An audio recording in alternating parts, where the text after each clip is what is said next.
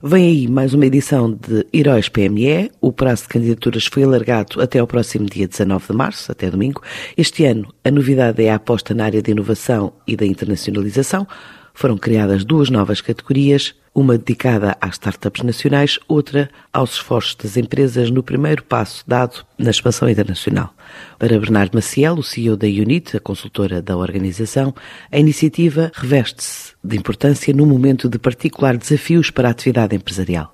É, este ano para nós a edição tem, tem um significado especial, é a quinta edição, portanto é sempre um, número de uma edição que, que gostamos de destacar. Temos como, como embaixador desta edição, e também por força disso, o Paulo Pereira da Silva, o CEO da Renova, por tudo aquilo que significa, eh, quer o, quer o Paulo, quer aquilo que é a empresa, eh, do ponto de vista de, de lógica, de inovação e de, de, de, disrupção no mercado, numa empresa que também tem um histórico de, empresa familiar, e portanto é muito interessante por isso, e vem dar aqui também como inspirador para esta edição a sua, o seu apoio e a sua presença. Um, temos também, eh, portanto, como habitualmente, o prémio da categoria geral, portanto, primeiro, de forma genérica, as empresas que candidatam, as cinco, as cinco primeiras, eh, mas para além das duas categorias já tínhamos o ano passado, de sustentabilidade e transformação digital, este ano entendemos introduzir duas novidades.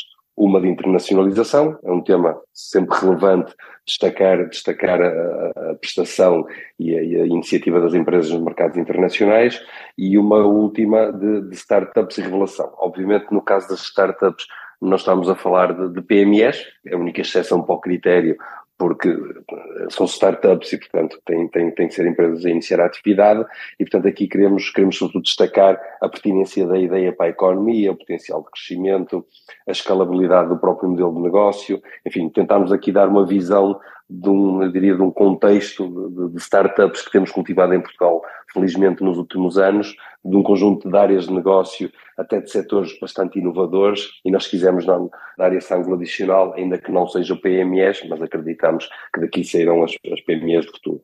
Na área da internacionalização, queremos, queremos destacar a capacidade de exportação, a capacidade de prospecção, a projeção internacional e já também tentar medir aqui resultados e impacto destes, desta, destas empresas candidatas. Eh, os três vencedores destas, mais os cinco da categoria geral, serão depois avaliados pelo júri. O júri seremos eh, nós e os, as empresas que nos têm apoiado. Temos a Vitória Seguros, a Soft Finança, a SAGE, a PRA, a Ticket e a Startup Portugal e a Câmara de Comércio e Indústria Portuguesa.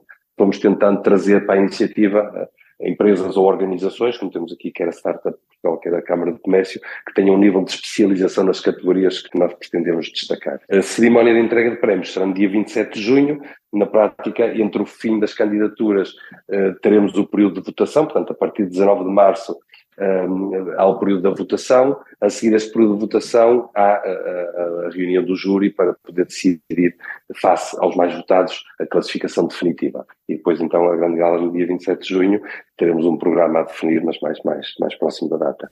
Para já, esta é a última semana para candidaturas à edição deste ano dos prémios Heróis PME. O prazo de inscrições termina domingo, 19 de março, dia do Pai.